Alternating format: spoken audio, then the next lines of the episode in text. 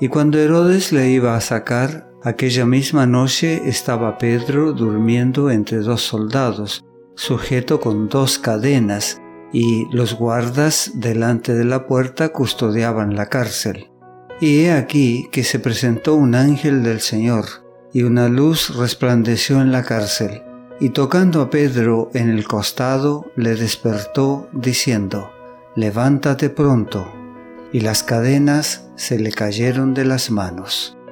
Hechos capítulo 12 versículos 6 y 7.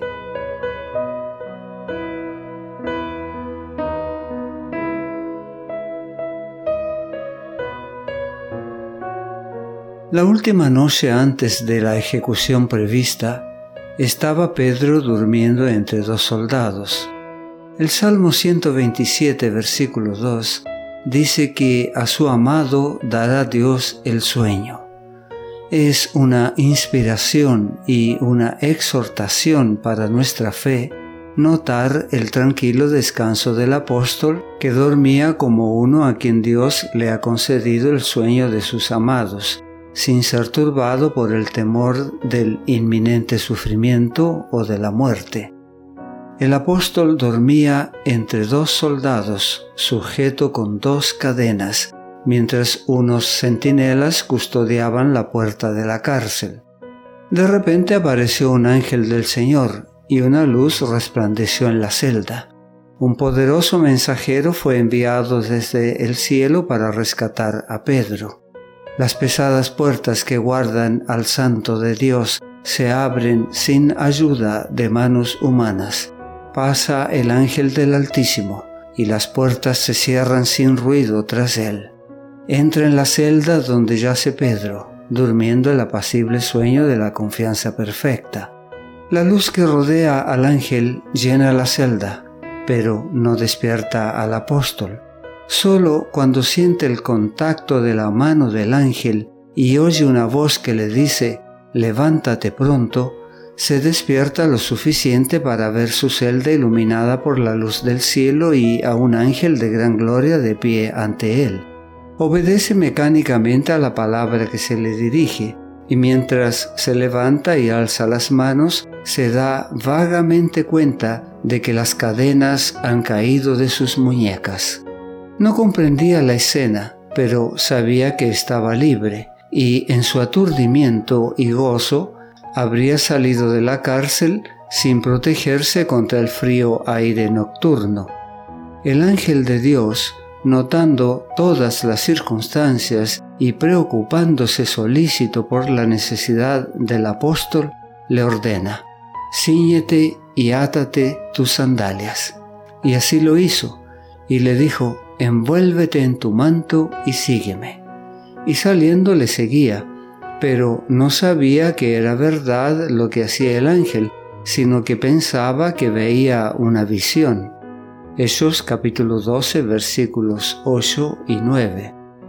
El relato de que un glorioso ángel del cielo se ocupe de algo tan trivial como esta sencilla necesidad humana, proteger del frío a Pedro, ha quedado registrado en la historia sagrada para nuestro beneficio, a fin de que al hallarnos en situaciones difíciles, encontremos consuelo en el pensamiento de que el cielo lo sabe todo. Jesús dijo a sus discípulos que ni siquiera un pajarillo cae al suelo sin que lo note el Padre Celestial. Si Dios está al tanto de las necesidades de todas las aves del cielo, con mayor razón cuidará de aquellos que lleguen a ser súbditos de su reino y por la fe en él herederos de la inmortalidad. El ángel se dirige hacia la puerta, seguido por Pedro, habitualmente locuaz, pero ahora mudo de asombro. Pasan por la guardia y llegan a la pesada puerta cerrada con cerrojos, la cual se abre de por sí y se vuelve a cerrar inmediatamente mientras que los guardias de dentro y de fuera permanecen inmóviles en sus puestos. Llegan a la segunda puerta, también guardada por dentro y por fuera. Se abre igual que la primera, sin chirridos de bisagras ni ruidos de cerrojos. Ellos pasan y vuelve a cerrarse silenciosamente. De la misma manera pasan por la tercera puerta y se encuentran en la calle. No se pronuncia palabra ni se oyen pasos. El ángel se desliza adelante, rodeado de un deslumbrante esplendor, y Pedro, desconcertado, creyendo aún que está soñando, sigue a su libertador. Así atraviesan una calle y luego, cumplida la misión del ángel, éste desaparece súbitamente. La luz celestial se desvanece y Pedro se encuentra en una profunda oscuridad, pero a medida que sus ojos se acostumbran a las tinieblas, éstas parecen disminuir gradualmente y descubre que se halla solo en la calle silenciosa, con el fresco aire nocturno soplando sobre su frente. Ahora se daba cuenta de que estaba libre en una parte familiar de la ciudad. Reconocía el lugar como uno que había frecuentado a menudo y por el que esperaba pasar por última vez a la mañana siguiente. Intentó recordar los acontecimientos de los últimos momentos. Recordaba que se había quedado dormido, atado entre dos soldados, sin sandalias ni ropa exterior. Examinó su persona y vio que estaba completamente vestido y ceñido. Sus muñecas, hinchadas por efecto de los crueles grilletes, estaban libres de cadenas. Se dio cuenta de que su libertad no era una ilusión, ni un sueño, ni una visión, sino una bendita realidad. Entonces Pedro, volviendo en sí, dijo, Ahora entiendo verdaderamente que el Señor ha enviado su ángel y me ha librado de la mano de Herodes y de todo lo que el pueblo de los judíos esperaba. Agradecido, apresuró el paso por entre la ciudad dormida, encaminándose hacia la casa de María, madre de Juan Marcos, donde había muchos discípulos orando por su liberación. Una vez allí, llamó a la puerta de la calle y salió a responder una criada llamada Rode.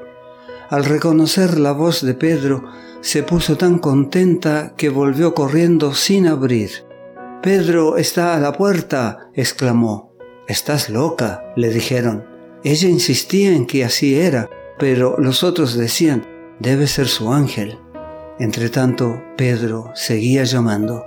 Cuando abrieron la puerta y lo vieron, quedaron pasmados.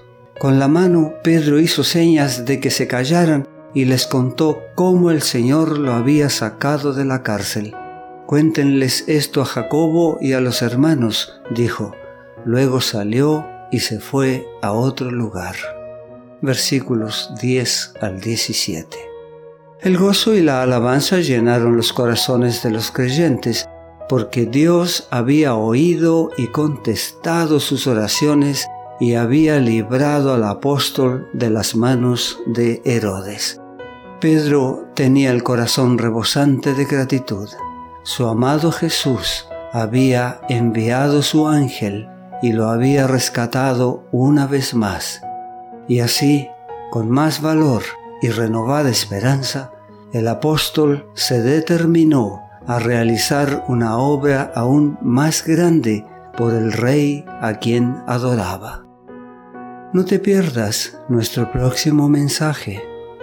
La gracia de Dios sea contigo.